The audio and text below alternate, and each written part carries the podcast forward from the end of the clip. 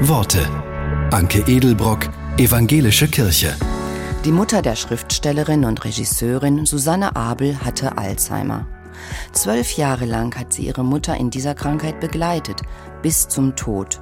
Sie erzählt, hilflos zuschauen, wie ihre Welt zerfiel und sich ihr Geist langsam auflöste, tut mir noch heute in der Erinnerung weh. Noch immer spüre ich, wie sich der Boden unter mir auftat, als sie mir von ihrer Tochter Susanne erzählte und darauf bestand, dass nicht ich diejenige war.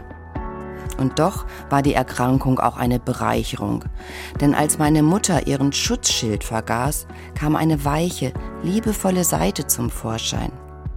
Ihre pragmatische Härte löste sich auf. Was blieb, war Liebe.